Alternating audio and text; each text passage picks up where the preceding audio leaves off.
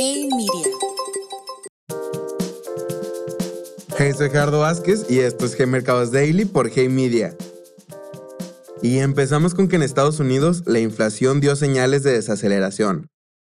Los precios al consumidor incrementaron 8.5% en julio, que si bien todavía se mantiene significativamente por encima del rango objetivo de la Reserva Federal, quedó por debajo del 8.7% que estimaba el mercado, y mostró una sensible desaceleración comparado con el 9.1% reportado en junio.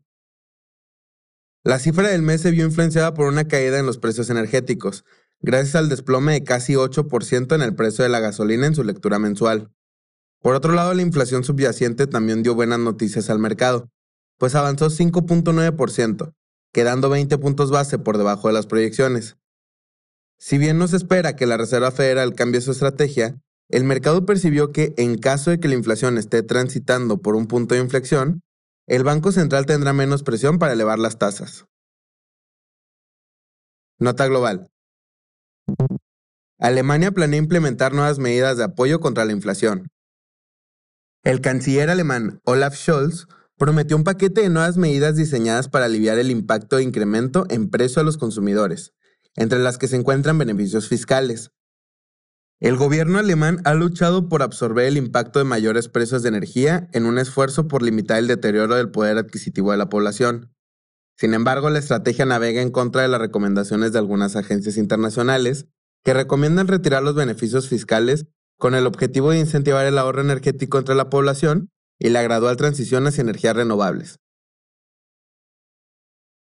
El Banco Central de Tailandia incrementó las tasas de referencia por primera vez desde 2018.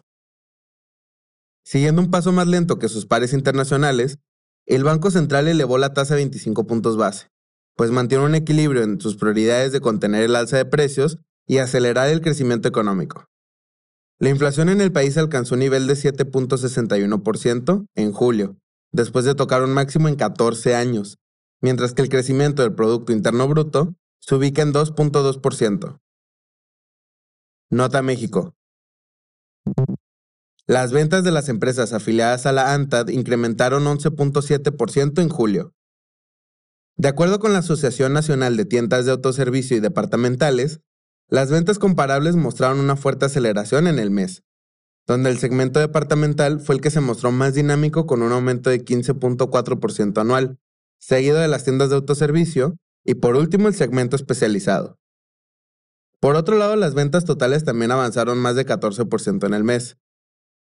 La cifra imprime optimismo en el mercado pues suele funcionar como una efectiva herramienta predictiva de la evolución en el consumo del país. La producción industrial mostró un avance de 3.8% en junio, si bien la producción industrial quedó ligeramente por debajo de lo esperado, la cifra se aceleró comparado con el 3.5% reportado un mes previo, acumulando 10 meses con avances secuenciales en el último año. Por otro lado, la producción manufacturera incrementó 5.1% por encima del 5% que se esperaba.